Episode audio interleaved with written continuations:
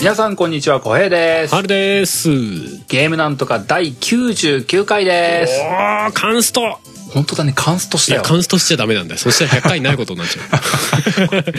えーこの番組ゲームなんとかはゲームがうまくもなければ詳しいわけでもないけれど、ゲームの話がしたくてたまらない二人がとにかくゲームの話をするポッドキャスト番組です。毎週月曜0時配信です。今日も元気に話していきましょおーい。Xbox 新機種発表おめでとうございます。う。おめでとうございます。急に。なんだっけ聞きました、名前。 Xbox。 Xbox シリーズ X だそうです。ちょっと名前が楽しすぎるんどですう、けどどういうことなのいや知らないまあか仮っていうかあれなのかもしれないですけど実際発売したらちょっと名前変わってる可能性もあるけど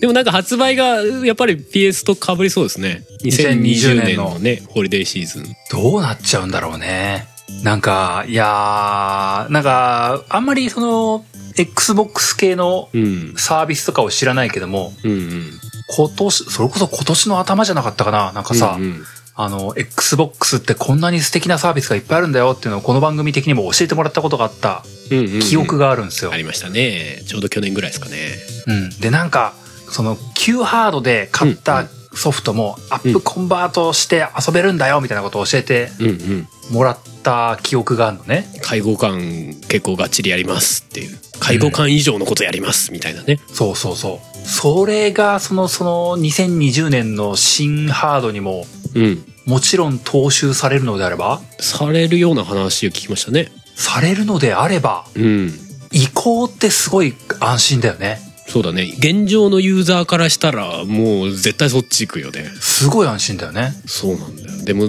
過去の財産がない俺らにとってはなかなかこう行く理由があんまりないみたいそうなんだよ。 あの、積みに積み切った PS プラスのあれだけどうしようぐらいの さ。な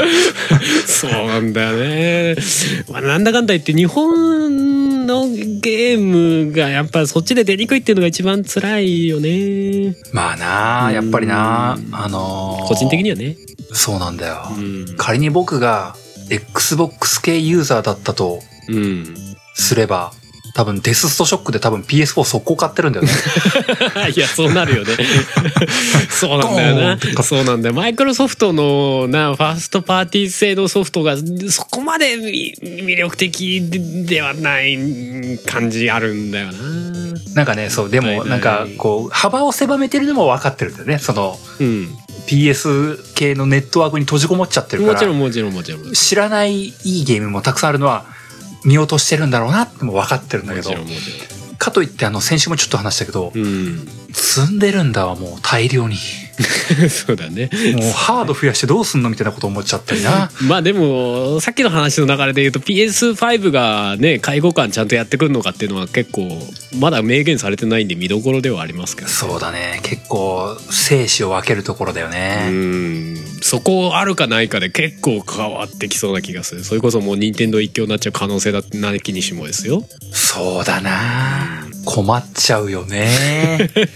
みたいなね分からんけどまだ何も分からんけ どそうだねまあ来年の E3 あたりでまあ結構固まってくんじゃないかなって気はするけどそうだうね。んいやー、それともう一個だけ触れていいですかうんドラゴンクエスト、おう大の大冒険。おうそっちねなんか話出てましたねあれが来年、アニメ化も一回するし、ゲームも出すって聞いたんですよ。なんかそんな話出てましたねアニメ化は分かるけどゲームも出すんだみたいなどんだけ力入れちゃうのスクエニさんみたいなというかエニックス どんだけ力入れちゃうの今大の大冒険にどんだけ力入れちゃうのっていう本当だよね。その俺ら的にはすげえタイムリーだからびっくりしちゃうんだけどいやー、なんかさ、うん最近で言うとその、ドラクエ11とか、うんあの、まあ、ドラクエウォークとかもそうか。うん最近のドラクエの作品っていうのをまあちょこちょこ見てはいるわけですけれども、うん同じような類のゲームで大の大冒険が出るんだとしたらうんそれはそれで楽しみですよいやー普通にねスクエニが結構がっちり作るんであれば楽しみだけど、まあ、どういうゲームになるのかとかでも全然分かんないからね想像つかないんだよねいやなんかうん RPG になるのかっていうのもよくわかんないからさそうだね RPG アにクションゲームになるかもしれないもんねそうだよね無双みたいな可能性も全然あるああ、しねそうだな。アバンストラッシュだな。うんまあそれはそれで全然楽しそうだけ どねドラクエヒーローズ的な感じでね大々ヒーローズみたいなそうだな。いや、いっそ振り切ってクロノトリガーみたいにしてくれても構わんよとも思って思うけど な。でドッ トそれはそれで急に大変じゃ仲ないか仲間と陣形組んで戦いたいみたいな。 ドゥドゥドゥっつってね ポップポップそこにいてくれって言われの。なんとかぎりっつってねあーまあまあそうだねまあがっちりがっちりいい感じのものを作ってくださいっていうすごいアバウトな要求ではあるんですけ ど無責任なユーザーの一言。俺ら的にはあんまりこう代々をね知らないから逆にそこをきっかけに知っていけたらやなみたいなところはありますよね正直そうだよね。もう僕も実際ドラ、ドラク、ドラクエ時代というか、大の大冒険って漫画全部読み切ったわけでもないんだよね。数巻読んで止まっちゃってるぐらいのうんうんうんうん感じで。まあそもそもドラクエに対してね、あの、弱者だったんで、ドラクエ弱者だったものでね。うん大の大冒険ももちろん弱者なわけですよ。うんうんただまあ最近はちょっとドラクエに対してこう、イメージが変わってるところもありまして。はいはいそのタイミングでこのニュースはちょっとどういうことだいスクエニさんって思いましてそうですね困るって思いながらなんだろうねここに来てなんか代々が妙にこう再評価っていうか今何年なんだ本当に何年前の作品の話してんだお前らっていう あれ90何年らしいよねそうでしょ普通に20年近く前だよね多分ねすごいすごいどうなってんだい最近ほんとそういう話題結構もうね持ち上がってくるからお今何年だ2020年じゃねえのかみたいなさ もうそんな感じだよねねえなんか平成初頭に出たものをこの令和初頭でこう焼き直すみたいなのがね、まあまあねいいものはいいっていうスタイルが基本なんだろうからまあいいんだけどさいいんだけどさ、うんそうなのいやー実際のところ現状まだ情報も全然出てないですし、うん、まあアニメ化が多分どっちかちょっと話題のメインかなとも思ってるところがあるんでねそうだねどんぐらいのクールでやれたのかとかもなんかよくわからんしねうん多分ゲーム化の情報なんてまだまだ先なんだろうなって思うんですけどもそうだろうねどんぐらいでもうもう作り始めてんのかなんなのか全然わかんないですけどねそうだあな、うんうんうんドラクエ、ドラクエの新作になるのかな大の大冒険って。 そういうことドラクエドラゴンクエスト12大の大冒険っていうまさかの そ、そこまではいかなくても さ、やっぱドラクエシシリーズに当たるんだよね、きっと。 まあそうなるでしょうねスピンオフの位置づけになるんじゃないですかねそうだなんよかね。堀井雄二さんも一応監修みたいな話をちらっと見ましたしねそうだようね、んどんなゲームかないや、気になるね。わかんないですねまあまあちゃんと作ってあればどれでもなんか物素材が良さそうですもんねうん、全然間違いないでしょう。そうそうそうキャラ張ってるし個性もあるし、うん。まあ、敵キャラもね個性強いからそうだね。うんでドラクエのベースがあるからね割と何でもいけそうな本感じ当だもあよるね。なんか、何のゲームにでもできそうな気もするんだよね。うんまあそうなると作り手側はもう逆に頭を悩ますんだけ どな何ゲームにすっかねもうカードゲームにしちゃうみたいな 全然違う落ち物ゲームとかにしちゃうみたいな大の大冒険パズルみたい なねあ、 つぶつぶみたいなの出てきたそっちってもうみんなそっちって大量に消すとなんか「メラゾーマ」みたいななんかそういうことになるみたいなそっちってなるねメラメラミンメラザー マンうわあ三連鎖だどうしてこうなったんだ大体がどうしてこうなってしまったんだ叩かよれるしわ今だアバーストラッシュポイポイポイポイポイ なんだこの話 あー夢がくれ夢が膨らみングだねまあまあ正統派を待っております そうですね まあいいいいものが出てくるのを楽しみにしてみましょう、 えうーまあまあ今週もちょろっと、えーお便りは読んでいきたいなと思ってますんでん、はい今週も2本ぐらい目指して読んでいこうかなと思っております、あっすえーまず1本目、うんえーフィガローさんからいただきましたはいありがとうございますタイトルが2020年のテーマ応募をなんとか。うんあ、なんで、まあ、早くも来年のことを考えていただいてありがとうございます。ありがとうございますえー本部読んでいきますと、小江さん、春さん、あゆみお姉さん、ご無沙汰しております。フィガローです。すいません、あゆみさんいない時で。 そうですねごめんなさいね、えー年末お便り大放出会だと聞いてお便りさせていただきます。過去予想、間に合ってるかなすいません年末お便り大放出会ができずに大変申し訳ございませんじゃなかったっす。 全ては私めのお嫁が妊娠してしまったためですいません本当に申し訳ありませんそういうあれなんだ。えーと続き読んでいきますと、えー最近やっているゲームは FF7 と Fallout76 ですうん。 FF7 やり直してなお思います名作ですうん。 Fallout76 レビューでかなり叩かれていたので、えー恐る恐る起動しましたが普通に楽しいです果てしないですさて今回のお便りはズバリテーマの応募ですお二人に喋ってほしいテーマは三大対戦ゲームのなんとかです、三大協力ゲーは以前話していただきましたが今回は三大対戦ゲーの思い出話を聞きたいのです対戦か。対戦ゲームといってもストリートファイターのような格ゲーやウイイレのようなスポーツゲームだけではなく、えーエースコンバットで撃墜数を友達と競ったとか対戦ゲームじゃないけど〇〇というゲームでこんなルールを勝手に作って友達と遊んだみたいなものを聞いてみたいと思いますうん。自分は、えー自分の三大対戦ゲームはマリオカート、過去スーファミ64、マリオテニス64、ドラゴンボール、スーパー武道伝2、過去スーファミです。すげえラインナップ。そうね。でも、超武道伝懐かしいな。えー思い出は、えースーファミのマリオカートのお化け屋敷コースをどちらが100勝するまで終わらないというルールで、 友達と2人で勝負して、それが良い勝負すぎて、通算180試合ぐらいしたのを記憶があります。最後の方は眠たすぎて覚えていません。すごい。え、っていうか、あ、百勝か。すごいね。どっちかが100勝するまでやめられないってことだよね。え、だって、え下手したら600周近くしてるってことじゃないの 同じコースを。何時間やったのこれ。すごいね。なんで100に設定しちゃったんだろうって後々言ってそうだよね、なんかね。本当だよ。いいね。すげえな。えー、一応最後まで読んでいきますけども、うんえーお三方の話はもちろんですが、リスナーさんの三大対戦ゲームの思い出のも聞いてみたいです。うんうん。 2019年はゲームなんとかのおかげでゲームがとても楽しかった一年になりました。本当にありがとうございました。こちらこそ。 2020年もまたよろしくお願いします。それではまた、えー良いお年をという内容でしありたが。とうございます。うん三大対戦ゲームですか。うん。これまたあれですね、10回容器のね、三大弾とかととか、とかやりたいですね。そうだうんね。うんうん。まあでも三大対戦ゲームはいい話だね。うん。その確かに格ゲーとかそういうのに縛らずに、うん。まあ、対戦ゲームだって言い張ればいいみたいなところがあるのであれば、そうねそういう切り口もできるから面白いよね。まあ究極スコアアタックみたいなものを自分で見出したらもう OK ってことだよねね、テトリスでね、なな何点いけるかを競ったとかね、そういうんでもいいしそうだよねうん。あの、ほら、一時流行ったさ、あの、ちっちゃいテトリスみたいなのあったじゃん。キーホルダーにつけるようやなっさたやったあれでなんか何面までいけるとかさ。やったやった 何点取れたとか。ああいうのでもいいしね。そうだよねうん。そう思うとね対戦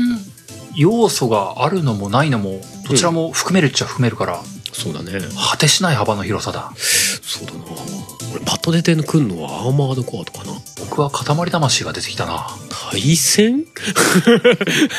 ああ、なに、あの、世界スコアと競ったみたいな。あそうそうそうなんかランキングみたいなのあったから さあれやったなとそ思っうそうていうやつね 世界とだ1対1じゃないやつなそうそうそう。ある意味、レースゲームみたいなノリでずっとやってたから、これ何秒みたいなことやろう。ああそうねタイムアタックに近いかもしれないそうそうそう。ああそれも確かにあれだよねスコアアタックねうん。ああ講義でいやそれも全然対戦だもんね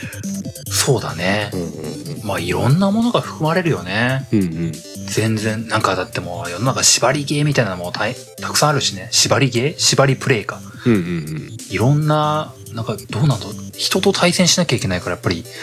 タイムアタック、スコアアタックが一番多いのかな。とかねまあゲームだとね結構最近でもリアルタイムアタックみたいなブレス・オブ・ザ・ワイルドを何分でクリアするみたいなのもあったりするし、ああるれよもねあるしまあ対戦をしてるんだろうねあの人たちの中でもねそうそうそうそうそう RTA だよね。そうそう RTA ですよすごいよね、でもあの世界はね。 やばいよねみ見てるともうなんか同じゲームやってるとは思えないそこでクリアするもんね 嘘でしょみたいなこのゲームこんな早くクリアして意味あるみたいな気分になるけどそういうんじゃないんだよねみたいなねあるよね、ほんとすごいね。あれは面白い文化だよねねえう。んまあそういうのもあるしねねえ、レベル1縛り、ノーダメ縛り、RTA みたいなさ、でもう、正、正気の沙汰じゃないみたいなプレイスタイルあるもんね。ロマサがキャラクター一人縛りとかね ずっと一人みたいなでもあれは RTA っていうか縛りプレイ型なのそうだよねそうねまあでもこの幅の広さだったらこれは全然もうや、ぜひやりたいテーマですな、ねやりましょうねうん、いいと思いますうんじゃあ次のお便りも触れていこうかと思いますよ、はいえー次のお便りがアルマさんからいただいてますはいタイトルが「はじめまして」はいえー本部読んでいきますと小江さん春さんあゆみさんこんにちはあこんにちはツイッターではたまにはたまに感想などつぶやいていましたがお便りは初ですお初です早速ですが皆さんに質問です、うん皆さんの日々のゲーム時間はどのくらいでしょうかうん特に平日は仕事のじ兼ね合いも含めてその時間をどうやって捻出しているんでしょうか睡眠時間を削るご飯を食べなが ら、えーご飯を食べながらす げえな 僕は2019年12月現在、えー仕事の残業土に土曜出勤、えー職場の通勤距離などの原因が重なり、うん平日は全くゲームをできておりません休日にはがっつりと遊ぶんですが足りません辛いです、うんですとやりたい ですうんわかるよ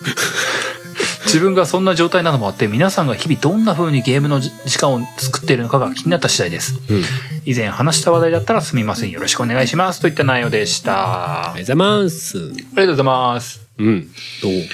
どう僕は基本土日がっつりタイプですねだよね浩平さんはね土日がっつりでも土曜よくあるのが土曜日はこう一日収録みたい な そうだよね収録時間が伸びれば伸びるほどゲームの時間が減るという悩ま しさデスストやりたいですって言いながら収録しながら「うわ私ずっとやりてえな」ってな なってるかもしんないね今ね 平日はほとんどできてないんでしょ小平さんはあのねただねあの最近はね、うん平日はね行きと帰りの電車でずっとドラクエをやってるっていうねそうイだねベントがあるんでそうだねスマホその時間がこうゲームタイムに置き換わったそうなんかねあのドラクエやっててねあの、電車乗ってる間は、うんまあ普通にゲームできるわけじゃないですかスマホでちまちまと、うんうんで最近は本当にねあの駅までの徒歩時間に今日の朝はここまでやったからあそこの町に行ってあれをしておけば確かああなるはずだから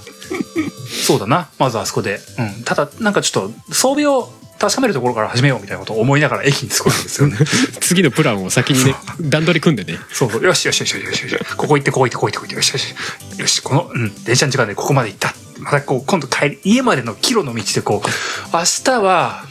ここまで行ったからまずあのあそこに行くと多分あそこに多分強めの敵がいるはずなんだわとかもやる、もうなんかもう会社と家の間の時間ずっとゲームのこと考えてみたいになってるんだよ それはそれでなんかちょっと若干やべえやつみたいな感じあるけどもうずっとドラクエのこと考えてるでもさそれってさ一番はかどるよね 多分ね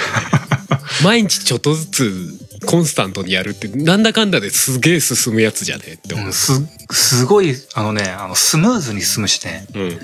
楽しいいやいいじゃないですかなんかいいねじゃないですか、小学校ぐらいの頃までそうだったんで、ちょっと思うんだよね。うんあの、学校で友達と、うん僕あの頃は FF だったけど、うんうん、あそこの町に行ったら、あの、なんか、モンスターに吸い込まれて、ダンジョンがあんだよとか言われて、えー、マジみたいなことで こうえ友達に言われたことを思い出して、こう、吸われたとこに行ったら、そこをそう行ったら、なんか、午後とかいうやつが出てくんだって、みたいなことをまあやっぱりそれだよねそう思う思いながらこう、帰ってたっていうのを、なんか、まんま思い出すんだよね。そうだなそういうのあったな昔な、まあ、それで嘘を教えられたりとかもあるけどな家帰ってやってもいくらやってもできねえみたい な嫌な記憶とかも若干あるけど嘘つかれた。嘘つかれたんなもんねえじ ゃねえかクソだーってあったけどなまあでもそういうのあったよねそうそうだからそれとやってること全く一緒だなって思いながらね、いやーいいじゃないですかまあでも電車通勤なことにまあちょっと若干感謝感があるねなんかねま車あね通勤だとどうしてもできないからね,うん、できないよねまあまあ反面ねあのー、僕はドラクエをやる以前はうん電車通勤の時間は、うんポッドキャスト聞いてたん ですけどもうんなんかそんな気がしてた 最近全然聞かないんだよもういや別にポッドキャストやってるからってポッドキャスト聞いてなきゃいけないこと全くないからななんか「たまるたまる」ってま「あそうだろうね積みゲームだけど積みポッドキャストもやべえんすわ」みたいなことで消化率がやばいやばい最近聞いてませんよねこれ」とか言われて「ああごめんなさい」 いやまあ仕方ないよね人間の時間は限られてるからねどれかを取ればどれかはなくなるこれまあ真理ですよ24時間足らん足らんわってなるああそうだねそんな感じよ全然足らんよ、うん、俺はあれですよあのまあ自由業というか自営業というか、うんそんな感じなんでまあ合間見て捻出してるんで曜日とか関係ないっていうだけですねハルさんはどうなの夜が多いのあでも昼夜間が多いですよ基本的にはあでもまあ昼間やったりもしますけどねううんん、今見てあんま時間関係なくできそうなタイミングというかちょっとまあ息抜きしてえなって時にやるみたいなのが多いかもしれないですああそうだよね、うんうんうんまあ、僕の場合は本当そのこの日土日にまとめてとかなるからうんうんもう今日はこっからもう夕方までやるでーみたいなこと思うから ねそうだよね何時間やってんだろうって思うよねだから土日しかやってないのにさなんかなんだっけ「デイズゴーンとか結構早々にクリアしてたからなえお土日で何時間やってんだろうみたいな 若干思ったりしたよねえでも本当にやべえ時はうあのー僕のルーチンって本当に、あの僕の嫁さんってあの平平日休みで土日仕事なんですよんうんだからまあこんなポッドキャストとか土日にこう腐るほど撮ってるっても成立するんですけどもうんうん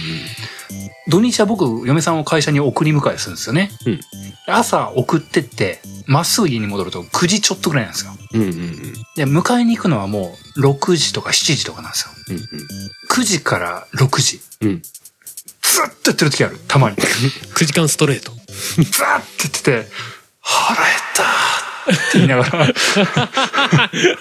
それもそれも忘れ ていやなんかやね、べえああれなのよ。忘れてるわけじゃない。忘れてるわけじゃないんだけど、いやいや、いやいやだってさ、今、BB 大変なことになってるで。 そうだよね「キリが悪い」みたいな飯食ってる場合じゃねえってこう、うわーいやわかるよそういう時あるよな腹減った腹減ったって言いなが腹らこ減ったんだけどそれどころじゃねえんだわみたいなう、ほんともう、うんなんか、自分でもやばいなって思う時はあり ます。ゲームジャンキーになってる時が多々あるわけそうそう。俺も夜中とかで結構あるけどななんかよよ夜頃やり始めて気づいたらなんか朝の2時3時ぐらいになってて「やっべえ!」みたいなああ。パターンはちょいちょいあるけどね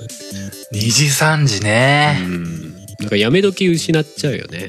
そその次のイベントがさその日のその次のイベントが特になかったりするとさうん、うん。うんだらだらやっちゃうみたいなねそうだよね。うんあるかな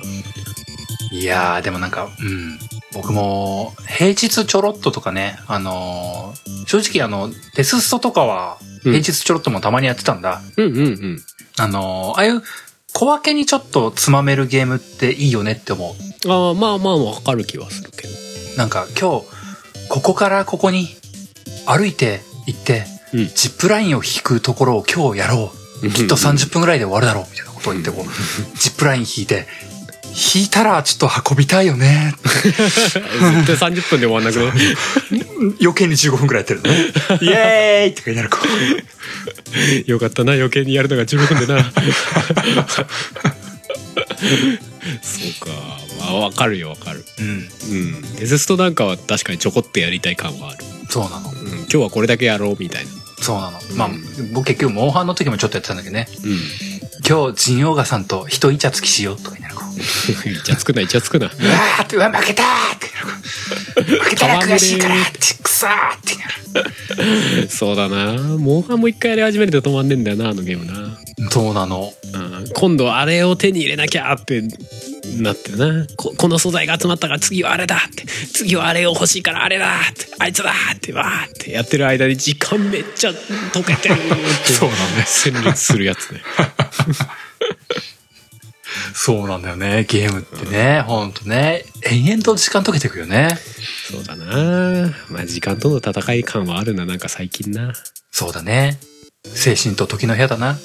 そうだね政治と時の部屋も欲しいしほどほどなボリュームのゲームってありがてえなって俺は最近思っちゃってるの節はまあね、それもほんとよくわかる。うーんもうもうやりきんなくて逆に辛いみたいな状況になりつつあるの がなんかなんかもうちょっと矛盾してきたなみたいな一回もう行くところまで行ってこうちょっと戻ってきてる感じあるなみたいなねそうだよね。もうちょっともうそこまでのボリュームはいらなかったかもしれんみたいなみたいなこう思いつつある時期というかそうなんだよね。うんまあ、なんか、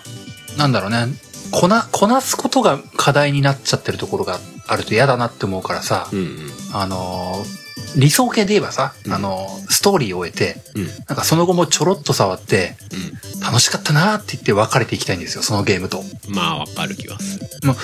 うメインストーリーが超大ボリュームとかだったりするとさ、うんもうそれを終えるのに後半必死になっちゃってさ、 終わったー次行かなきゃみたいなことを思う時が、なんか気にしまわらずなんだよね。そうだねあのリニアのさまうんあ割と一本道の RPG とかだとまあそうなりがちじゃないなあけーみたいな。うん、だからまあそういう意味だとあの、んうんまあ、割とオープンワールドのやつとかだとさ割とメインストーリーを追うだけだと意外とそんなに時間かからなかったりするからそういうのはまあある意味ではありがたいかもね。そうだね。うんまあかといって寄り道しないとなんか遊びきった感じないからっていう悩ましさは常にあるんだけどそうなんだな ーすごい同意がすごいよ今そうだよねもうそうなもうんだそれはちょっともうなんか最近のゲームプレイではちょっと切り離せなくなってきてる感がほあんるともう、うだうだ言っても結局ね、もっと遊びたいっていうだけなんだ よまあ まあそうだな、うん、な。まあまあ、多分この辺はみんな同じ悩みだと思うんだけどなまあねだと思いますななんかみんなでだから「うんだよな」っていうのがこうなんかね そういう場みたいになりつつありますけどそうなんだよな。もうなんかゲームもっとしたいねっていう、こう、あの、共感をするだけ のトークイベントしたいわ。足りねえよなってなる。今日、今日、円卓会議みたいな形でやる今度。みんなででっかい、でっかいテーブルにこう、なんかみんなずらーって並んで意見を出し合う。だよねっつって。そうこのゲーム、ここをやんないとやっぱ終わった気しないじゃないですかとか言って、わかるみたいな。リクエストだけだとやっぱ違うじゃないですかってなんかこう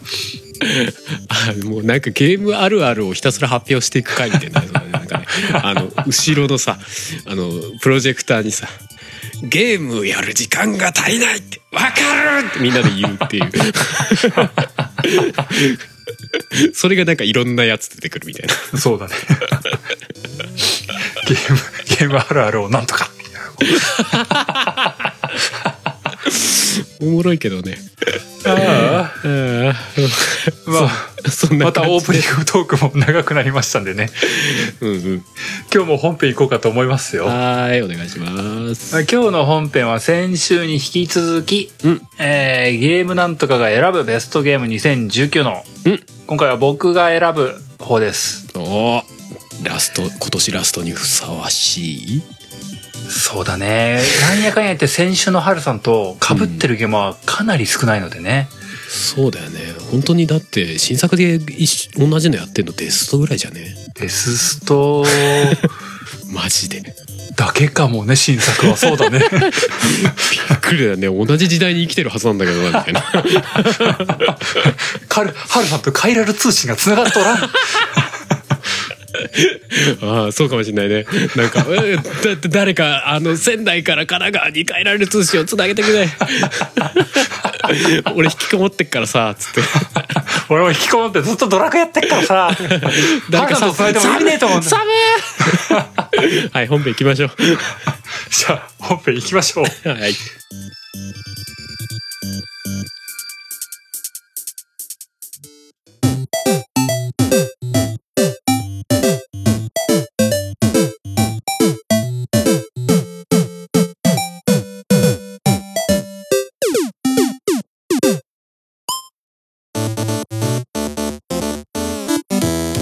本編です。はーい。三大ゲームなんとかじゃねえや。今年のベストゲーム、小平さん編です。はーいっす。えーと、まあ、僕も先週の原さんの形になぞって、はいえー2019年に発売されたものの中からうん。選ぶものと、はい。えー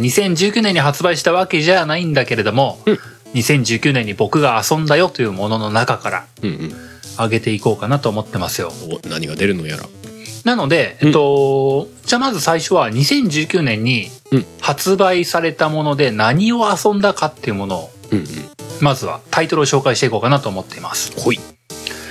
時系列順に追っていきます。うんけども、1本目が、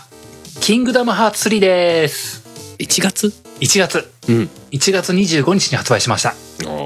あ、いいですね。満を持して満を持してもう十十数年ぶりの十数年待って こんな感じかーってなりましたストレー トそうだななんか思ったより盛り上がってないよねやっぱないやなんかねみんなスッてす引いてったよね なんかそうだねなんか発売されるまでガーって盛り上がって発売したらシュワーシュワーシュワーってなんかねほん本当にみんなそうなのかななんかすべからくどうなんだろうななんかいやーまあ最高だったぜっていう僕も怖く怖くて話を正むしろ聞きたい直正直怖くて感想とかあんま見てないんですよ、正直ね怖いんくてだね本当怖くておうおうおうなんかあの共感しちゃいそうで怖くてさああ辛くなっちゃう系なのかなでまああの「キングダムハーツ」ちょっとだけ最初ド頭触れちゃうけどうんあのーちょっと巡ってうん来年の1月2020年の1月ちょっといくいくいくばくかにうんうん追加コンテンツの「リマインド」っていうのが出るんですよはいはいはいはいはでまあ今のところそれのトレーラーみたいなのが見れるっていうような感じなんですけどねいうんうんでまあどうもそこはあのーエンディング周りでうんうん言葉足らずだった部分が補われるんじゃないかみたいな感じのトトレーラーに見えるんですようんうんだから正直それをやってからじゃないとまあ評価しがたいなと思うんですようん、俺もエンディングの方のムービーだけさちょろっと見させてもらったけどさ、うんもうさっぱりだもんねもうただでさえさっぱりなのにこれなもうあはいって感じなの 完全にここで終わらす気ないやろっていう 雰囲気ではあったもんねまあまあまああの僕も何これってなったから ですよね終わりの雰囲気じゃなかったもんねまあいやなんかねあのー精一杯うんフォローするとうん一、人のキャラクターに関しては確かに閉じたらしいからねあああああああそういう三部作ねとああなるほどとうんオッケーオッケーオッケー分かった、うんそういうこと言いたかったんだねっていうのはうんうんまあまあ気持ちの落とし方ギリギリ体得できたんでうんうん体得ひらめきとか必 要 いやなんかねあのなんかすなんだろうその擁護するっていう擁護するって言い方がすげえ嫌なんだけど、うんうん擁護しなきゃいけないのかって感じが出ちゃうんだけどあのすごい思うのがねあの「キングダムハーツ3」が出る前にねうんうん任天堂 3DS で、うんえードリームドロップディスタンス」っていうのが出てたのようんうんうんあれが俗に「キングダムハーツ2.8」って呼ばれてたのよはあ、はあはあ、まあ意味わかんないでしょごめんね、大丈夫だよ 慣れた慣れた体得 したでね「キングダムハーツ3」ってね頭買うとねうんあの冒頭の、まあ、チュートリアル的なパートを超えるとうん「キングダムハーツ2.9」が始まるんですよえーっとキングハース3のそう「キングダムハーツ3」を買ってるんだけど、はいはいはい2.9が始まるんですよ、まあちょっとプロローグですわねそうそう、うんで2.9が始まって途中から3が始まるんですようんでまあその辺をね見ていくと、うんあの多分ね2.8はねうんうんあのもともと3っていう枠にくくりたかったんだろうなっていうのを感じるんだよねあーなるほどね本当本当理想系ではその、D、3DS で出たそこも含めて3だったんすよってうんうんうんきっと彼は言いたかったんだただちょっと他のハードで出さなきゃいけない制約とかいろいろあってそこだけ切り売りしました的なことになかっちゃなったのかかななってなんかねそそこも含めて一本のゲームだったよって思うとねあの、うんストーリーの起承転結がつながった気がするって思いながらねあーなるほどねああそういうことってもう最近思うんですようんうんうんうんうんでただこうまだねけケツの気象転結のケツの部分があなんか薄いなって思ってるのを今度出るダダウンロードコンテンツで足すんじゃねえのってなんか若干の恐れが感じられるね、そうあのだからねみんなに分かってほしいのはうん今みんなが遊んだ「キングダムハーツ3」っていうのはね気象転結の ね焦点だけあるの焦点だけそうだよね。 ケケツまで行ってないわけだ もんね。で、焦小点は、そのね、2.8の方なわけでしょ そうそうそうおーそう思うとまだまだ望みを捨てるんじゃないって なるんですよあーなんかもういろいろこじらせてんな。2.8じゃなくて、ちゃんと3に入れればよかったやん、みたいな。もう突っ込んだら負けなんだろうな。そう、もう、そう、あの、うんみんな思ってる、多分 それ。そうなんだろう、みんな。みんな、みんな大た変だだ、な。きっと、ノムリンも同じこと思ってるんじゃないかって思うとまあ、可能性はあるね。ギリギリそうなんだなってこう共感を寄せられるというかね、もう優しく優しくハグしてらる。れるいろいろいろいろな社会人としていろいろ大変だったんだなっつって。そうだなもうあの「いいね!」ってもうコミュニケーションボタンを連打したくなったんじゃない別ゲそんな感じでまあいきなり脱線だわもう「ー。キングダムハーツ3」が出ましたよと、それを最初今年の最初遊びましたよと次何やってたっけ。もう僕の心がもう衝撃に揺れましたね3でねおおそうだね意外と早く終わったで同じ。でそこからバイオリ2を買いましたああバイオが先か。バイオリ2買いましてもうこれも素晴らしい一本ですね、うんうんもう満足感満足感こうさっきの「キングダムハーツ3」が「うんうんうん」うん。いや戻んなくていい戻んなくていい。消化しきれないからこうあのなんかバイオリ2のなんかこうなちゃんとこうハンバーガー頼んだらハンバーガーとコーラとポテトがついてきたみたいな感じでう わーすごい全部揃ってるみたいなお得感あるっつってこううわバリアセットってこんな感じですよねみたいなこちゃんとなんか全部収まってるわーうっそうてごちそうさまでしたみたいな感じでこうか店を出れるって感じがね 最高でしたすっきりってね。うんでまあバイオリ2もありましたでその次は赤狼を買いましたああそうか赤狼ね。赤狼が3月の下旬とかだったはずうんうん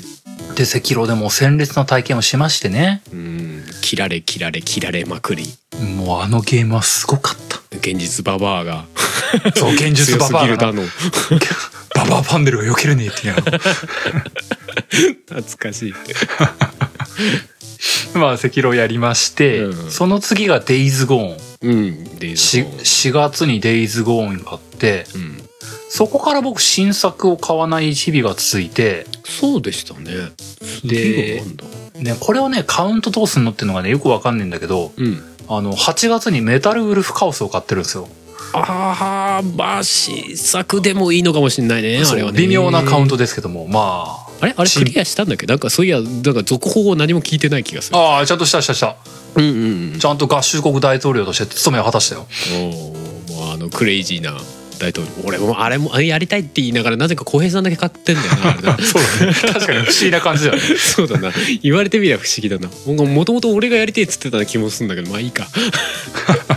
でもああのゲームやってねあのー、手触り感がやっぱねアーマードカーを思い出すんだよねああまあその頃の時代だもんねまだアーマードコアが結構元気だった頃そうそうでアーマードコアみたいな手触り感なんだけど、あの唯一近接武器がなかったのよああうんうんそうだねあれはね殴り蹴りとかねき切るっていうのがなかったんだよねうんアメリカ大統領ですから そういうこと深くは言わないけどアメリカ大統領ですからまあでもなんかねあの触っててすごいねあの、うんアーマードコアっぽいなって思いながら遊んでたからねうんあのしかもあのアーマードコア以上にうん、うん、熱い展開なわけですよそうだねあアーマードコアって結構なんか何ちょっとシュッとしてるやり取り多いもんね、うん会話とかでもねそうそうメタルウルフカオスはもう暑苦しい感 じのそう。なぜなら私はとか言いな がらこうさアメリカ大統領だからガンガンガンポンポパパパパみたいなジャスティス そういう そういうノリだよねそう、そんな感じだからさ、なんかさ、プレイフィールとしてはさ、殴りてーみたいなことを思う時がね、ーすげえあるんだよまあねそういう意味ではそうか近接があってもそうそうねしかもグーで そうそう、空で。なんならこのリボルバーを投げ捨てて殴りたいみたいなことを思う時があるんだけど、 そうだねタックルとかありそうだよねあのなりだとねそうそう。でもそういうのがなくてさ、うんあの、いざ超至近距離になった時に、うんあの、殴りたいっていう意識を持ちながら、一歩引いてショットガンみたいなことをやってるのがね、ああのあそうだなうなんか、あの、違和感っていうと変なんだけど、んああ殴りやりたいってのがね結構印象に残った、うんまあ、それはなんかアーマードコア先にやってたから論なのかもしれないけどねまあでもなんかねアーマードコアのノリでビームサーベル的なものを持っててもおかしくはなさそうだったけどね、確かに言われてみりゃないんだって感じだねそうそうないのうんまあただあの両手にロケランみたいなので結構楽しいよね、両手にガトリングがみたいなこそこのねヒャッハー感楽しむゲーう「ムひゃーさながらバルカンリーブンじゃ!」みたいな アルカンレイブは両手に持ってねえだろそうだなあれはまあでもそうだないまだにまあチャンスはあれやって全然遊びてえなと思ってたんだうんそうそうあれはまあでもあれも結構時間かかったけどね何気にあ結構長くかかるんだ何気にというかねあのドストレートに攻めていこうとしてもねうんあの武装的に貧弱で勝てんっていう場面がちょこちょこあったあーなんかお金貯めて装備こう強化したりとかなんかそういうシステムはあるってねうん、そうそうだからね前のあのミッションのあのと取り逃したアイテム取りに行くとかっていうのはちょこちょこやんないとね進みきれなくてねうんうんまあまあまあまあミッションの数以上にちょっとプレイ時間伸びがちだったりとかはするんだうんこれ何のかんのでねクリアまで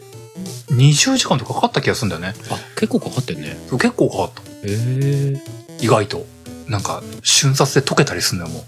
敵の巨大ビームでシュワー ッと「ミスタープレジデン!」って言われながらこう死んでいくねうわーって言われいいね なんかねそういうバカなノリいいねそうなんかね、とにかくね、あの、あのゲームやってる時はね、あのゲームのことしか考えられなかった。あその世界観っていうかノリ にねそう、なんか、モードがはあのゲームに入った気がしたね。あれやった後にアーマードコアやったらなんか変な感覚になりそうだねなんかねそうそう。みんななんか静かじゃねってなりそうかっこつけやがってよ、みたいなこと思っちゃそううそうそう了解だじゃないんだよみたい なもうちょっとなんか言えよみたいな気分になりそうだよね、そうそうう。ん、えーで、その次が、これはまた新作というのが微妙ですけども、うん9月に、モンスターハンターワールドアイスボーンを買いまして。アイスボーンこれまた、もう、名作でしたね。の最高の一品でした。そうだねなんか発売された時は「アイスボーンって何氷の骨?」とか言ってたけどね そう。ああ、でもなんか。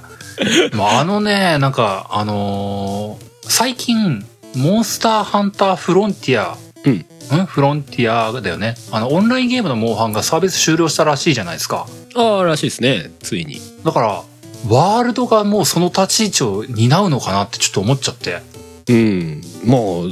完全に名実ともにって感じだろうねうん。で、なんか、あの、この番組でもどっかで話した気がするんですけども、うん1とか2とか、モンハン1とか2とか3とか4とか、うんその看板モンスターが全部揃ってるんだよね、ワワールドの中に。あアイスボーンうん、アイスボーンのう中に、ん もうなんかねほんとね豪華なのよ今そうだねすっごい豪華でもオンラインゲーじゃないからさうんなんかどうやって成り立ってんだろうねみたいいなや若干思うけどねそうなのよカプコン大丈夫なのこれ ってそうだよねなんかね今までフロンティアでね月でこう収入があったものとかどど大丈夫なのみたいなね 若干あるけどねなんかねそうなの急にフルスペックのモンハンなんか結構そこそこの値段で出してきたけどだ大丈夫みたいなそうなのよだってアイスボーンでだって多分ワールド買ってアイスボーン買ってんの僕でさえ1万払ったか払ってないかぐらいの感じなんですよ、うんたったそれだけであんなにもうん、 そうだねあの完成度とプレイボリュームを考えるとまあ結構なことだよね、そうなのようん、で現実僕はあのデススト出るまでの2ヶ月間ずっとモンハンやってたんだよねあそのそう、すごかっただ。確かにずっとやってたもんアイスボーンは本当にボリューム多かった。すごいよねだってそのねある種アペンドディスクっていうかさ追加コンテンツ的な位置づけもあるはずなんだけどもなんかその話聞いてるとやっぱそのボリューム超えてるわけじゃないうん。あの、ハルさんがやってた、ワールドハルさんもやってたでしょうんうんワールドのストーリー部分うんあれに完全に匹敵するボリュームのが、まずうんアイスボーンのメインクエストで存在して、うんそこからさらに、その、ジンオーガさんたちがやってくる、うんはいはいはいもう好きなようにその後モンハン楽しんでパートが出てくるんですよ。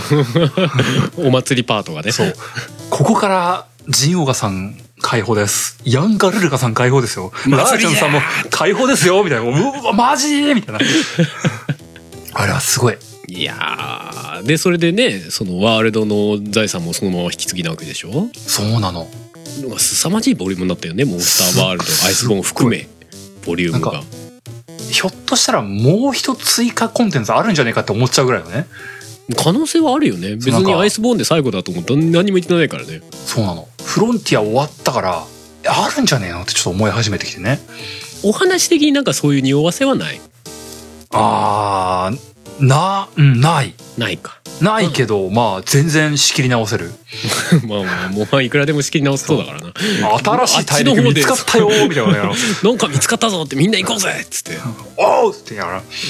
新しいマップ新しい敵新しい懐かしいキャラっていう出しとけば大体 OK ってなるそうなのよであのーハルさんがやったワールドともアイスボーンで、あのーなんだっけクラッチクローとかが増えたりしてるからシステムもね追加ゲでーム性結構違うのよそうだろうねなんか戦い方が変わるというかね何そのロックマン X みたいなこのだんだん新しいアーマーついてくみたいななんなんこの感 じあそっちもカプコンだけどまあお話がこじれるからいいとして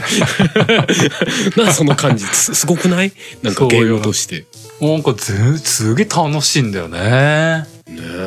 本当ありがとうございました、どうしたんだカプコン本当に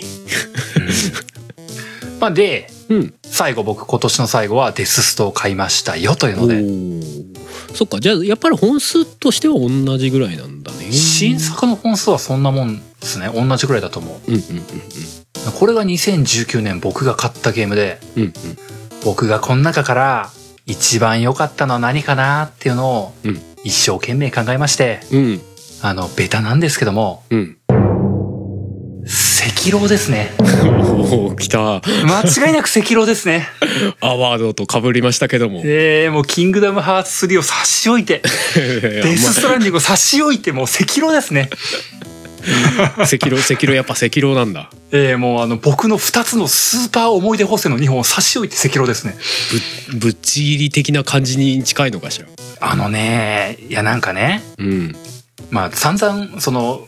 先週紹介したあのアワードでも取り上げられてるから散々言われたことだと思うんですけどもうんプレイ体験としてはねうんうんなかなかないタイプのゲームだと思うんですよねその高難易度的なところうんあのーなんなんつうの言い方が汚いんですけどもうんあの僕久々にあの叫んだゲームで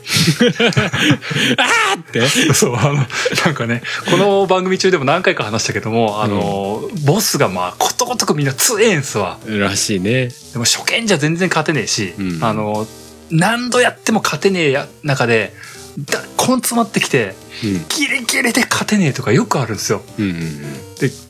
今日こそ勝つとかってこうギリギリで負けて「うわー!」みたいあと一撃みたない「うなわー絶対あるよねそうしばらく放心状態で「あもう今日無理かも」ってすげえわかるいやあのねあのなんかね赤狼話しててうん話してて、冒頭で話したけども、うんあのす今年の3月なんですようんうんうんあ年の頭の方だから、うん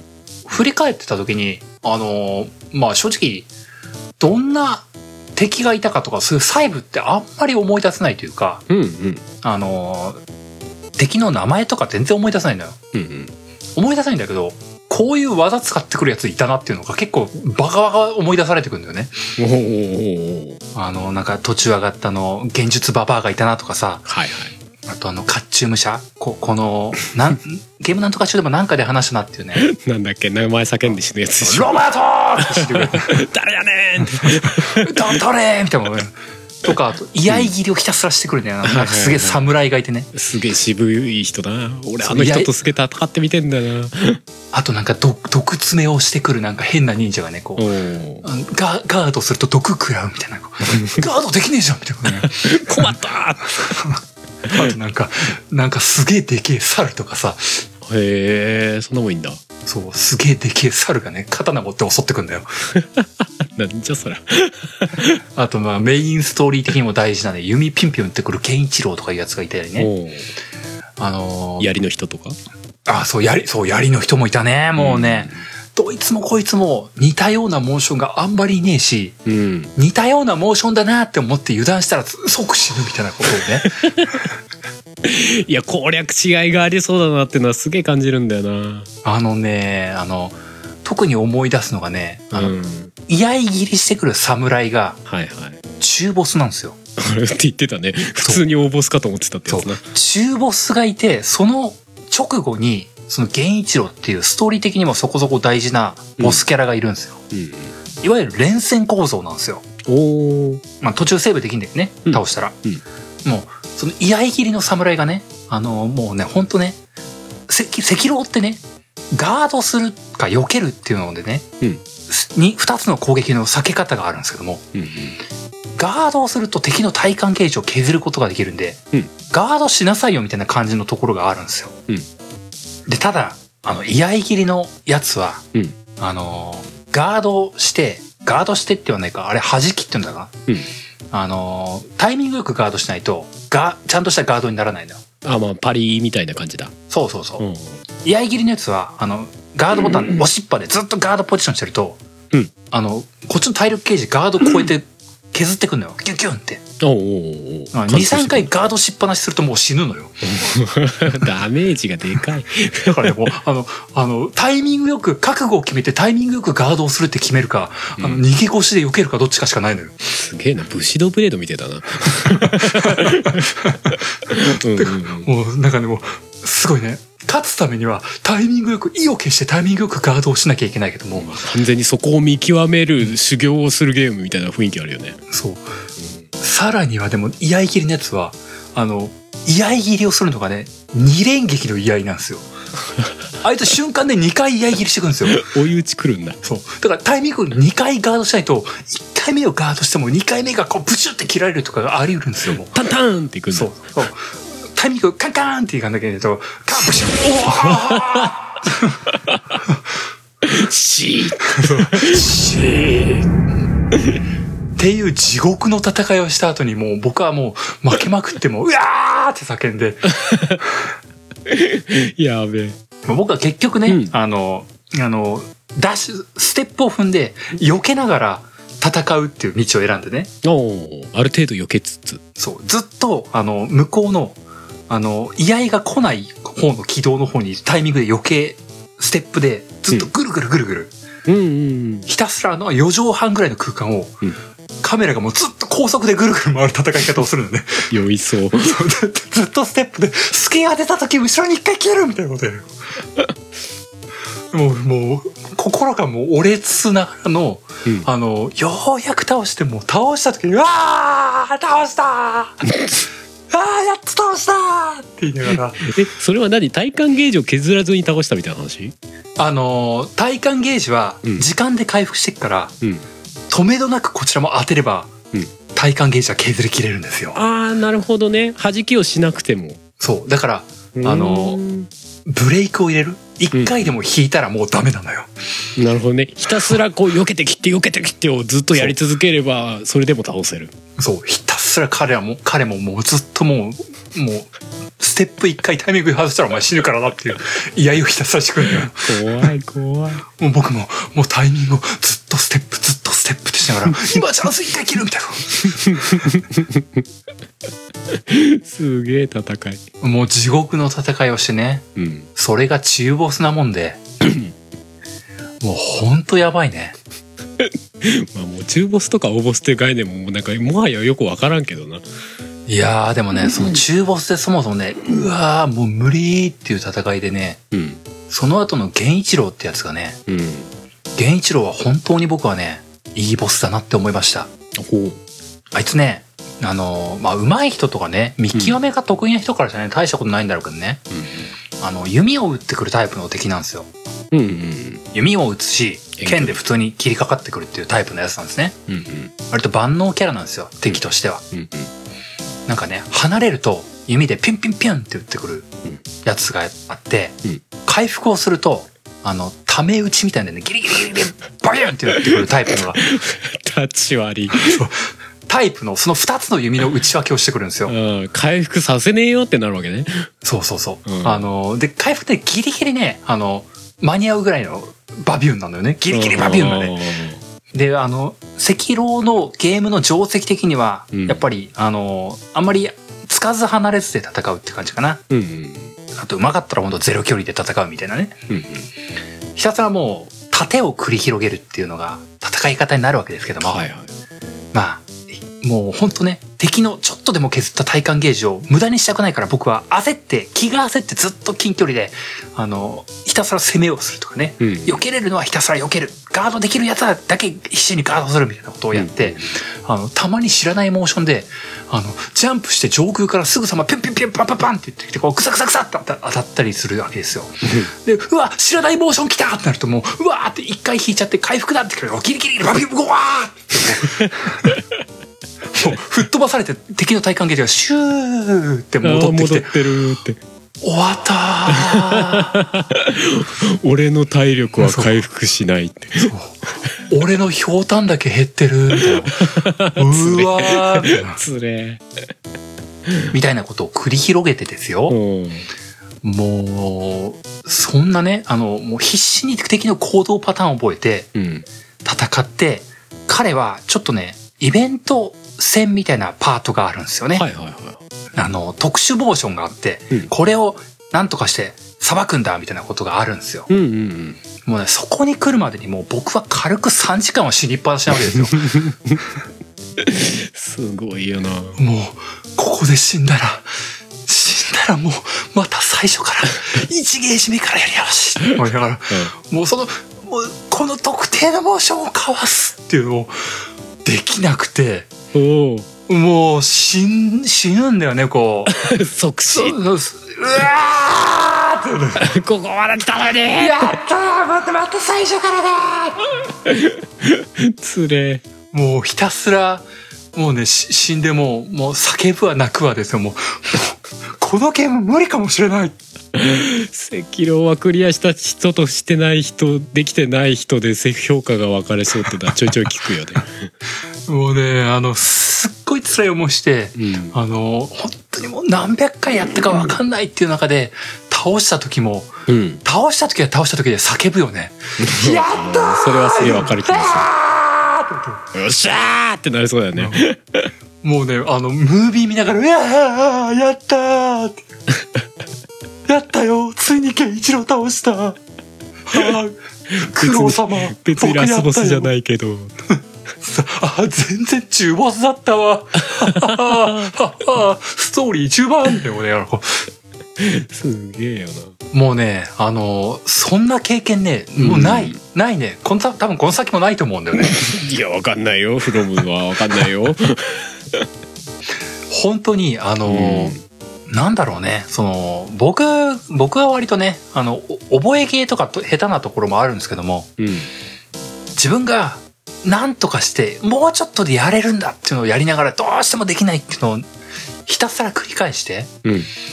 ちょっとずつクリアに近づいていく。うん、そしていつかクリアできるっていう、あの、そのゲーム体験。うん、うん、 この体験は、多分あの、本当この先ないと思う。本当ないと思う。俺話聞いてるとやっぱりねあのこっちも難しいで結構話に上がるカップヘッドが似たような感じを感じるんだよね、特にカップヘッドのラスボスは本当そんな感じだったそうだよ ね。難しいモードのラスボスってあ違うノーマルモードですらラスボスも結構数時間やったからねうん。うんいやーなんかね、そう、もうすげえ熱量だけで話してるけども、うんあのーその多分か、そのカップヘッドも多分ね、多分同じような感じだと思うしね、うんあのー言うなれば、アンダーテールのあれがあるじゃん、あれが。 あれがねそう。あれそれが、も連想しちゃう全ボスあるみたいな感じだと思 ってるの、僕は地。獄俺あれクリアしてないぞ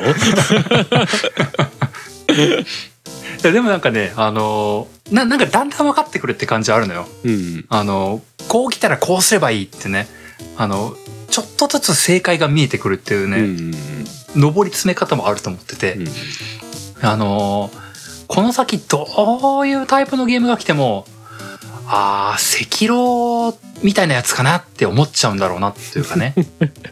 完全に修行だよねうん。うんいやなんか、アンダーテールの時も、アンダーテールの、アンダーテールはやっぱりゲームの大きな枠があって、アンダーテールのあの部分みたいな見え方をするんだよね。うんもう赤狼は本当全部がそれみたいな感じだった。いやー聞けば聞くほどやりたくなるんだけどなうん赤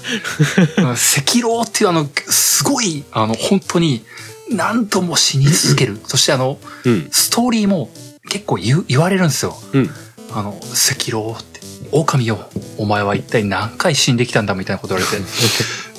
く苦労様みたいなこと思ってねいやもう数えきれねえですマジでみたいなこと思いながらねあのーなんかねあのゲーム作った人とのあの交流もなんかある気がしてね、まいあ、やお前ほんと死んだろみたいなことをね見透かされた物言いをされる時があってねまあそれを前提のゲームまあストーリーもそうだしつで作られてるっていうことだよねそうで結構ねぎらってくれるのようんうん嬉しいのそれがただすすごいあのじんわりくるのああありがとううんお前バカだなってお前なんでこんなに死にまくってんだよバカだそなうでもよくやったなって言ってくれるわけねそうそうそういうのそういうの あお慕い申しております まあそれはあるよね完全にねフロム側からのまあある種の挑戦状みたいなとこあるからそういやなんかねその感じはやっぱりねあのうん今年大きな一歩だったなって思ううーんいやだからねそれはねあの褒めてあげなきゃいけないゲーム体験だったと思うんですよ赤狼あーはあははあはあもちろんねデス・ストランディングも大変面白かったうんうんキングダムハーツもやっぱりこう思い入れのある非常に大事な一本でしたうんうんただやはりこう褒めや褒めてあげるならば赤狼なんじゃないかなと思うわけですよ赤狼にそしてクリアした俺につって みたいなところありそうだねそあーいやいやまあでもなんかわかる気がする俺でも来年あたりやっていくかもしんねえな赤狼はな、ういやでもね結局今年はなんか触れなかったけどもどうなんだろうなあのーああいうタイプのゲームが得意な人がうんいスンスン進んでいくのかどうかは分かんないんだけどもやーあのーどうなんだろうねある程度苦戦していただきたいとは思うよねやっぱりねすると思うけどね 普通 にそうなんかあのババアパンデルが避けられなくてもうもう現実解くアイテムがねえみたいなあの苦悩を繰り広げてほしいって思うもんいやなるいやまあなる前提でどう考えても作られてる気がするしな最終的にはパンデルを受けるしかねえって感じでこう、うわ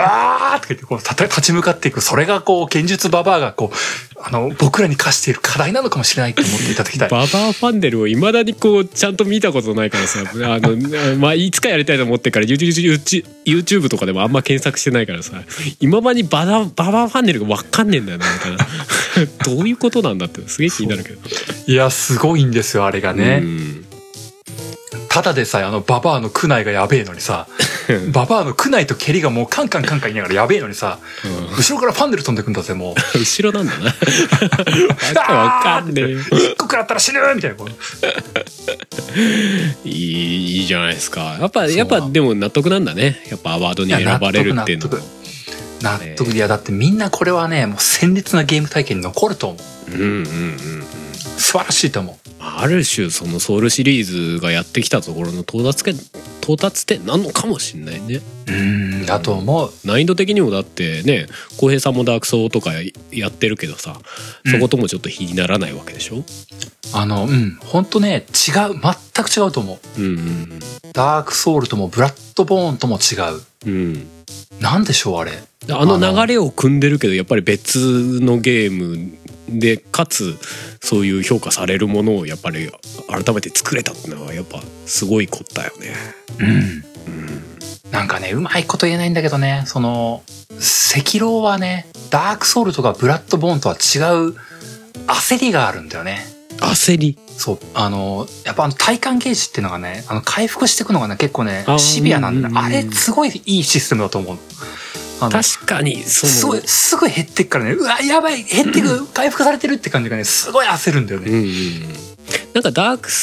ソウルからさ、まあ、あのブラッドボーンになった時にさ、うんちょっと攻めの姿勢になったじゃない攻撃されても攻撃し返せば回復しますみたいななんかうんうさんうんさらに攻めになったイメージなのかね赤狼で。そうだと思う。そうだね。うんブラッドボーンは確かにイン、インファイトを求められる感じがあったよね。切られても切り返せば OK セーフっていうそうそう、あったあった。うんそうだね。せそうだね。でも、でもね、やっぱりね、大きな違いは、その、ブラッドボーンもダークソウルも、うんあの、ヒットアウェイが許された感じあーまあ確かにね一発当てて引けばいいみたいな感じが。まあある種のちょっとちょっとしたチキンプレーっぽいのもスタイルとして OK そうそう、一つの攻略方法になってたじゃない、あれうんうんうん全然悪いものではなく。はいはいうん赤色はそれを完全に封じてきて るのよ。許さんって。怖いわ。 まあでもそれがちゃんとな吟味されてそういう形にまとまってるってことだもんね。うん。うん。だからもうなんだろうね。あの、赤老2みたいなのが出たとしたら、うん出たとしたらか、また挑めるか なちょっと今、自分で今ちょっとゾッとしたん だけど。つらみ。でもなんかね、あの、うん。あの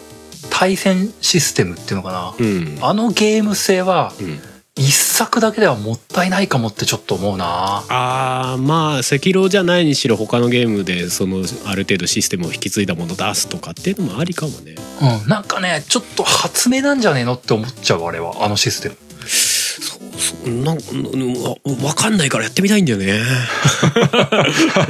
いやなんか話だけ聞くと意外になんかねほらパリをなんだろう中心にしたこうアクションゲームっていう感じなんだけどやっぱプレイしてみるともっと違う局地があるんだろうねっていう。うん。あ、でもね、僕、僕でさえもね、うんあの、に一周目と二周目とはね、プレイの感じが違う。うーんあの、一回倒したボスに対しては、あのうん結構見切れるんだよね。あーなるほどね。なんか、それ結構意外だった。あのなんかさ、上手い人の動画でさ、うんあのもう、本当にもう、カン、カン、カン、カン、カンみたいなこうさ、倒すみたいなのがあるじゃない。おーあるんだけども、あそこまではいけなくても、うんあの、完封できる時確かにあるのよ。ああもう完全に体が覚えてるみたいなお前はもう、完全に見極めたっていうやつが出てくるんだよ。たま、何、何体か。まあそうなるともうある種モンハンのラージャンみたいなとこあんのかもなあ ー戦でっもてるうちそうにかもな体が覚えてるみたいな そういうのもあるのかもねそうそう、なんかね、あの、そういう、自分の成長もやっぱり感じるゲームではあったね。うんいやでもそこのなんか変にさなんだろう甘やかさないっていうのもいいかもねうん。他のゲームだとさ今さあんまり難しいゲーム作りすぎるとさみんなプレイしてくれなくなるからさなんか何回か死んでるとちょっと緩めるとかさ なんかそういうのしがちじゃないそうだね。そういうのとか一切ない割り切りみたいなのはなんか逆に受けてるのかもね。うん、うん、そうかもう。ん、変に出前なんかいや難易度よかがった下ながったりとかさこっちのライフがちょっと増えたりとかさ なんならこのボス戦スキップしますかとかっていうゲームもあるわけじゃないもあるね。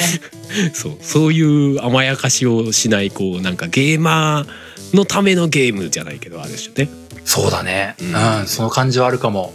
かもしんないね。うん偉大な一本だったと思います。うんうんそしてもう時間がないんですけれども、うん僕の後半、僕が、えー、あ発売は2019年というわけではないんですけれども、僕が遊んだ中で、うん2019年良かったなと思うもの、はいまあ、これも、えー、バババッと遊んだゲームのタイトルは述べていきますけども、うんえーディビジョン。おうこれはハルさんとちょろっと遊んだやつかな。やりましたねで、その次がダークソウル3。あそうなんだあのーダークソウル3をどっかでやったんだよね。うんうんなんか、やるもんねえなとか言ってる時に。うんうん多分あのね、僕、時系列的には赤狼やって赤狼ショックから、あの、デイズゴーンに行って、デイズゴーンでなんか違えなってこう、あーなんかこう、もっとひりついた戦いして、あ、ダークソウル3やろうみたいなこと思った時があったのよ でも赤狼の後のダークソウル3はどうだったんだいあーなんかね、死ぬは死ぬんだけど、やっぱ違うなって思ったよ。ああの、質がね似たようなもんかなって赤狼やってる時は思ったんだけど、全然違えって思った。うんうんなんか、あの、最初のボス、あの、ノーダメで倒したんだよね、僕その 時。おお修行の成果が出ておるってこれは赤狼効果なんじゃないのとか 言って。別ゲーなんだけどねみたいな おかしいの うん、でもなんかもう、二つ目ぐらいのボスからもうず、ガンガン死んだよね。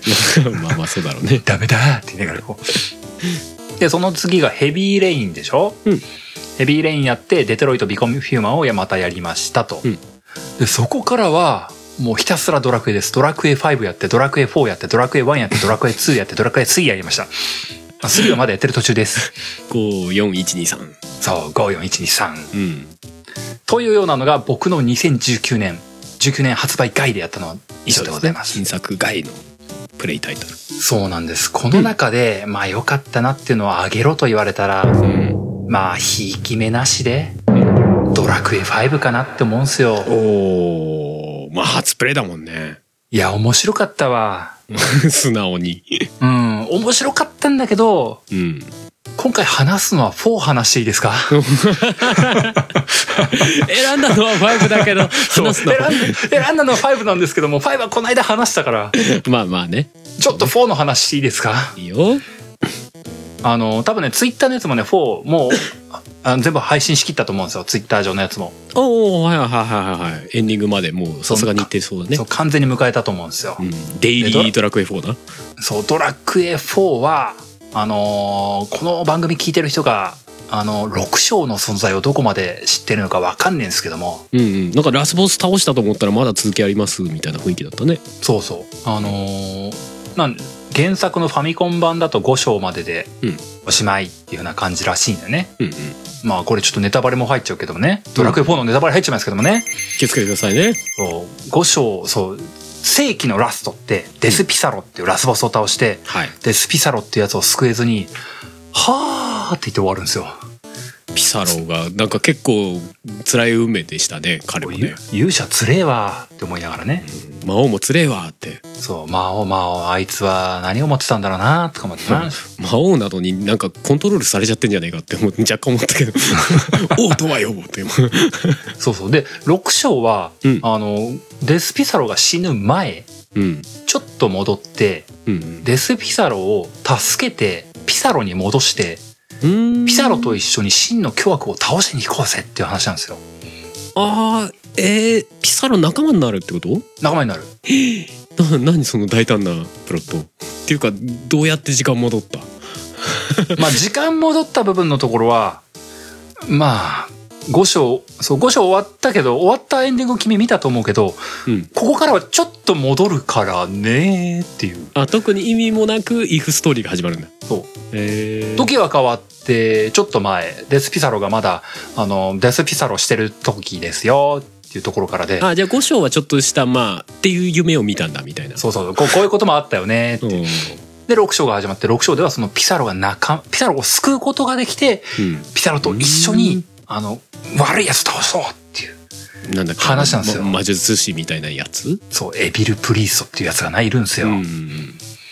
で、その話なんですよ。うんうん、で、まあ、すごい正直な感想としてね、うんあの、5章でうんデスピサロ救えなかったなーって思ってうん終わってくるんですよ。うんそこの時点で終わってると、もやもやってして終わるんですよ。うんまあそうだねあれなんか結構もやっとして終わるようんね、このゲーム結構なんか、うん、ハッピーエンドとは言えねえよなー残酷だねーっていうって、そんな感じで終わって、うで、んかといって6章は、まあ、そういうこともあったんだけど、もしピサロが救えるとしたら、うんこんな話なんじゃないですかっていう感じのテンションなのよ。うんなんかね、すごいね、違和感があるのよね、なんかね。うんうんあの、5章がこうでした、6章がこうでしたっていう、まあ、ある意味、マルチエンディングどっちも見ましたよみたいな感じな、に感じるのよ。そうだよねえでどっちなのってならないそう。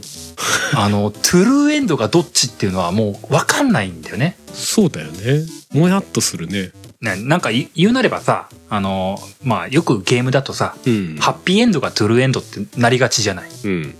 そういうもんだと思うんだけど、うんことドラクエ4においては、うん原作が5章で終わってるわけだから、うん5章の終わり方が、ピサロ死ぬパターンがトゥルーエンドのはずじゃない。うんで、6章がこうってことは、うん。うん、これは、どう受け止めるべきなんですかい 先輩勇者様たちってそう思いだなよがらねね。なんか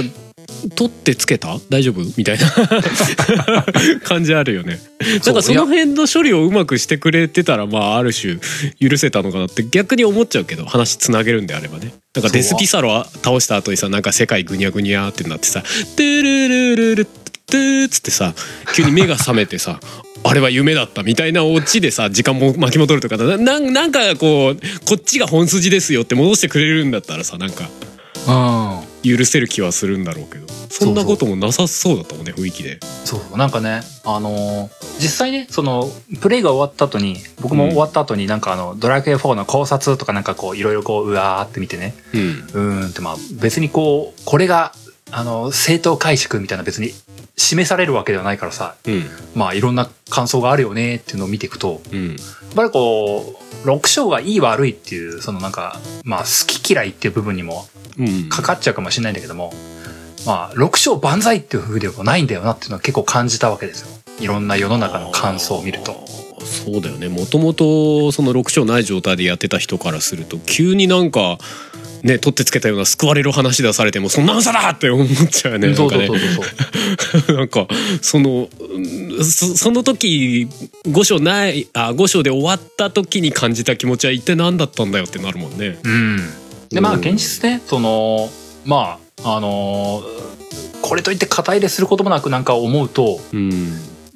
初作でやっぱり5章で終わってるっていうのがあるから、5章 ,5 章で終わるっていうのがやっぱ正規エンドな気はしていて、うんやっぱりそれに対してリメイクでこういう解釈もあったんじゃないかみたいなのをつけて、完全に分離したっていうのは原作をあのリスペクトした結果なんだろうなって僕は思うようになったのよ。まあまあまあそうかも。これが やっぱりこへうー始まりの5章のすす5章っていうかドラクエ4の世紀の終わり方ですっていうのを示した後にうんこういう6章もあったんだよねっていうなんかねあのそれこそ追加コンテンツみたいな感じだよねあれそうだねでもそれだったらさう数字上になんかくっつけちゃいよだダメなんじゃないって気がするんだけど5章なあーまあそうらだなな5章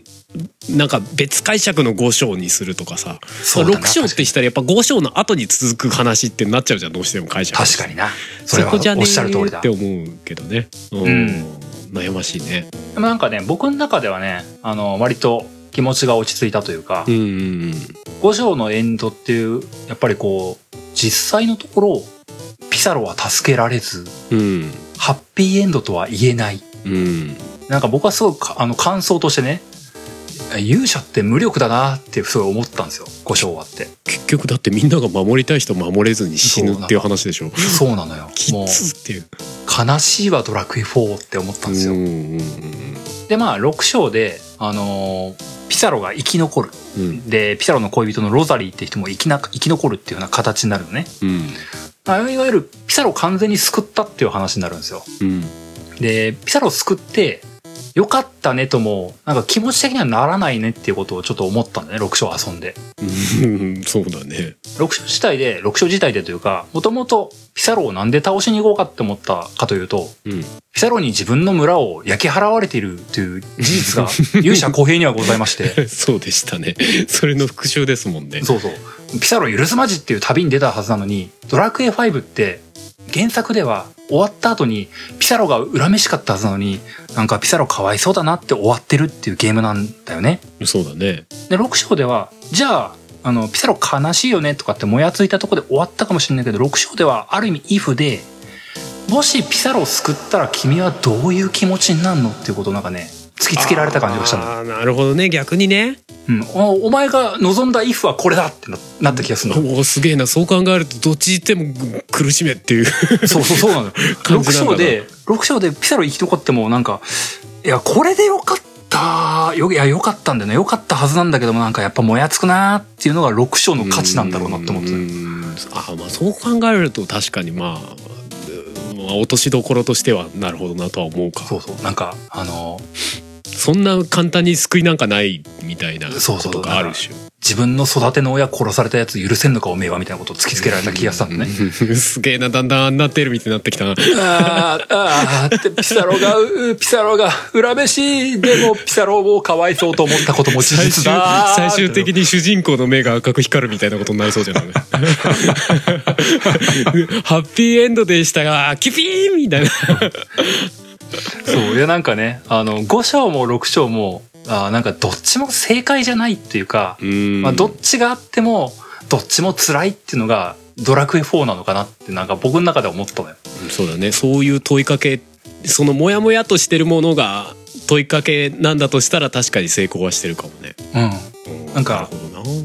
本当に一回ポロッと遊んだ時に思ったのが、う5章がバッドエンドで6章がハッピーエンドとかそういう話なのかなっていうふうにうんうんうん表面上は思ったんだけども、うんうんいやよくよく考えるとこれどっちもバッドエンドなんじゃねえのってことを思いながらね、そうだねある意味ね主人公からしたら特にねうん、ドラクエ4はあそういうゲームなんすかっていうことがなんか自分の中でこうふわーってあーなんか腑に落ちた気がするまあ、うん、うん、まあ、うんつれえな、T シャツつれえなって思ったんですよね。勇者つれえな そうまあなんか「お前は誰に宙を尽くすんだ」みたいな感じとかあるね そうだねボスボスそうそうだからね「ドラクエ4は」あの5はねあの、まあ、僕が 本当にベストとあげるのは5なんですけどもなんかね5はあのハッピーに終わるんですよハッピーエンドだなって思われるんですようんうんそうだねまあ変にそういう問いかけっていうかあれではなくちゃんと終わってる感じはあるかうん、まあ、人生いろいろ辛いことあったけどもうんうん幸せ勝ち取りましたわって終わるんですよねそうそうだね、うんうん片や4はですよああ幸せってなんだろうなああ 勇者ってなんだろうな魔王ってなんだろうなそうだねみんなが言ってた勇者感とは一体何だったんだいみたいなあーうわー勇者って何なんだって思いながらこう終わっていくゲームっていうかねうんそうだないろんな勇者感があるなそういやなんかねあの本当ねこの4というゲームは確かにねすげえゲームだなと思ったねうんでもなんかそういう意味ではある種11とかにもつながるところもあるのかもしれないねなんかテーマ性とかそうなの勇よ者とはみたいなそうそうまあそんな感じでね4は4でいいゲームだったなって思いましたよ考えさせれるゲームだったなっていうか、うんうん、いやだから俺も全然4のストーリー知らなかったから小平さんのやってるののあれ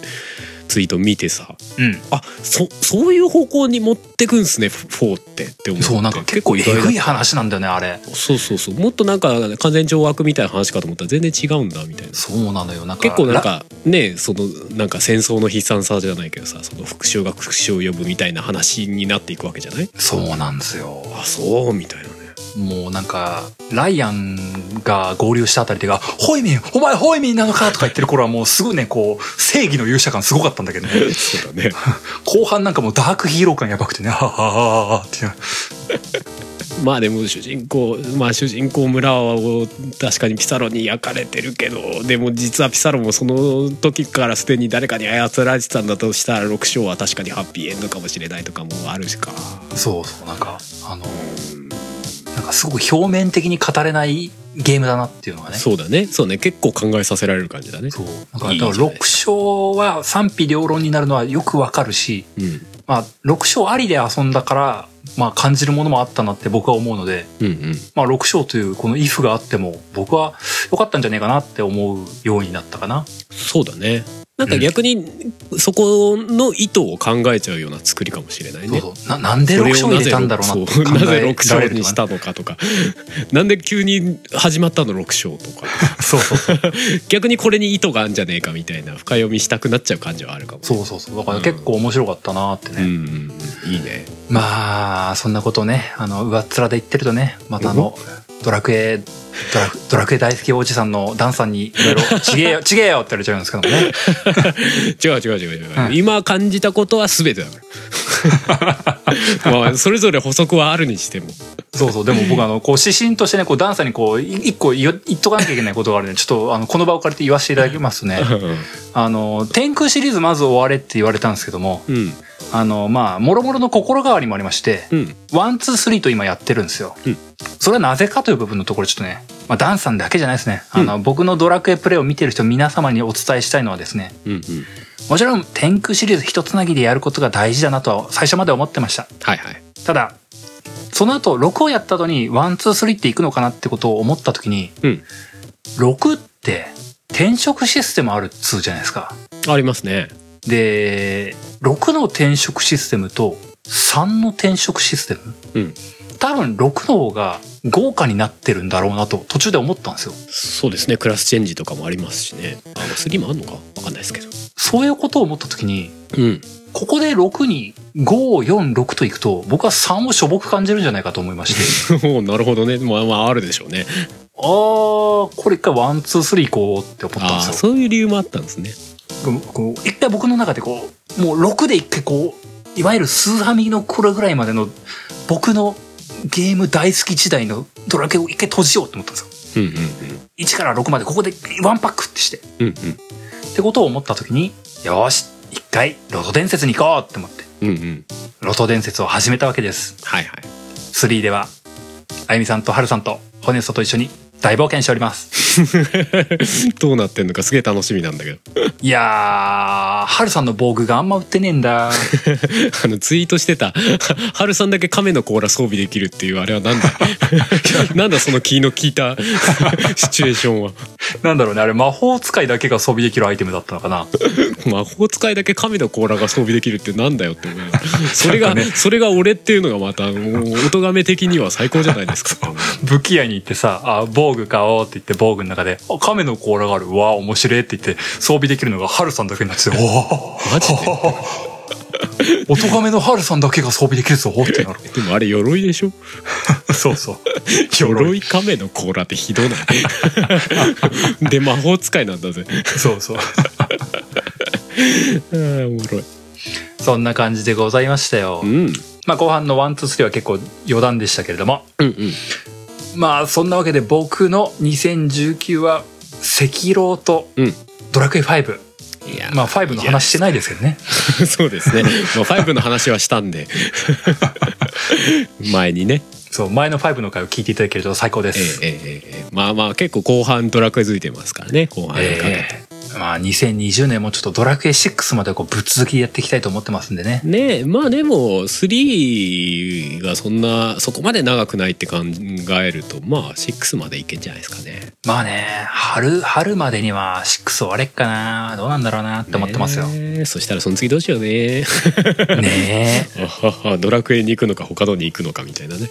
まあ、でも、まあそこで確かにドラクエ7とかやったら本当終わんねえって感じがするね。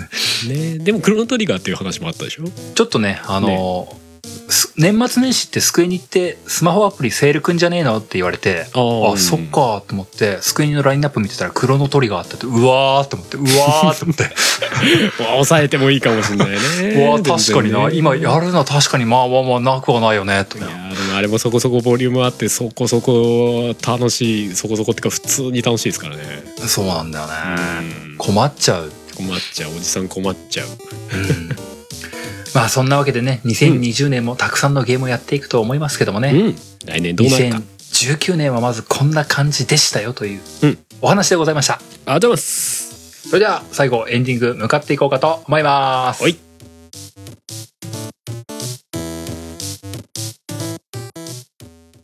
作曲編曲音声編集イマジナイーライブなどはカメレオンスタジオエンディングです。はーいということで2020年に向けて2019年が終わるですね。今です年ねこれで最後ですからね。ねえ2020年は一体どうなるのやらもう現状でもね FF7 リメイクとかさ出るしねああ、そうだよね。もうサイバーパンクとかも出るしねうわラサースパート2も出る予定ーうだしねわバイハリー3も出るしーねうわーお大物タイトルだとそのぐらいで すかとーりあえずそれが3月からこう5月に固まってるんだけどどうしたらいいんでしょうね私たちね本当だね。もう、やばい。冒頭話しただってさ、あの、大の大冒険もとりあえずアニメは始まってるんでしょああそうだねああ、で、プレステ5とか発売してるはずなんでしょうんそうだねまあホリデーシーズンちかなょうど1年後くらいにプレステ5が出てて、そうだあねの、まあ、買ってはないにしても、うんスペックとかは明らかになってるんでしょそうだねロンチタイトルとかねンチのタイトルがねこれでこれでとかね来年末とかなんかすごい、もう全然違うこと言ってそうだもんね。だね新ハード出るとねであれでしょほらなんかあのクラウドゲーミングも最近いろいろ騒がしいじゃないですかそうだね。ステディアもそうだしあのなんだっけ NVIDIA でしたっけうんうんうん。どっかやってるのもありますよねそうだね。うんうん来そうだよあるしな。まあゲームのそういうスタイル自体も変わっていくのかもしれんしまあそのコンシューマーのゲーム機だけじゃなくてパソコンも含めてなんかいろんなが、まあ、再編っていうか起きるかもしれないですね来年もね。ねえ、ゲームにもサブスクの波がね、結構果敢に来てるからね。そうだねもうあれだよゲ映ー画ム維持映費が画と半端なくなってくるね。 映画と同じ風にもうみんなこう作品に溺れる毎日になるかもしれない。独占タイトルとか。 もうどんどん供給さ れ過去から今最新のまでもういくらでもあるよどうしたらいいんだよみたいな月月1,000円で全部遊べんの無理みたいなことになってるかもしれな本いです当だよねこうやだ怖い なやだなスクエニのサブスクとか来てなうわやめてよやめてよえーどうなってんだろうね、まあ、楽しみであり不不安っていうかどうなってんだろうねって感じだね本当だよねまあどっちにしろ積みまくりなんだよね多分ねまあ、どつんどん増えてく まあ、心の積み毛はどんどん増えてくるでしょうねきっと ね、うん本当にねねえまあ来年も楽しみですわねまあ来年もどんなゲームが出るのか楽しみでたまんないっすな、そうですねまあ今年もいろんなゲームがありましたんで、んまあ今年は残すところあとほんと数日もうこれ配信したの30日だからもう明日で最終日かおおもうあとみそかと大みそかもう今年何が面白かったっていうのはまあ今更になタイミングにはなってるかもしれないですけどもね、うんうんまあぜひぜひ「ハッシュタグゲームなんとか」とかも今後ともよろしくお願いいたしますおよ、願いしますいろんな今年も来年もいろんなゲームの話をしていければなと思っておりますそうですね楽しく 楽しくね無理なく やっていければだと思いますねええそんなわけで、えー最後にいつものやつなんで終わっていこうかと思います。うんえーゲームなんとかでは皆様からのお便りを募集しております。お便りは番組ブログのお便りフォーム、またはメールにてお送りください。番組ブログはゲームなんとか .com、番組メールアドレスはゲームなんとか .gmail.com です。ゲームなんとかの綴りは g-a-m-e-n-a-n-t-o-k です。そんなわけで第99回レベル99はこの辺でおしまいです。また来年お会いしましょう。お相手は小平と、春でしたよいお年をいよいよ年を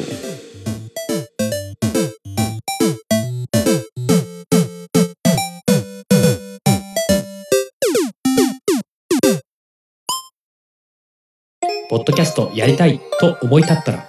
ポッドキャスト制作指南所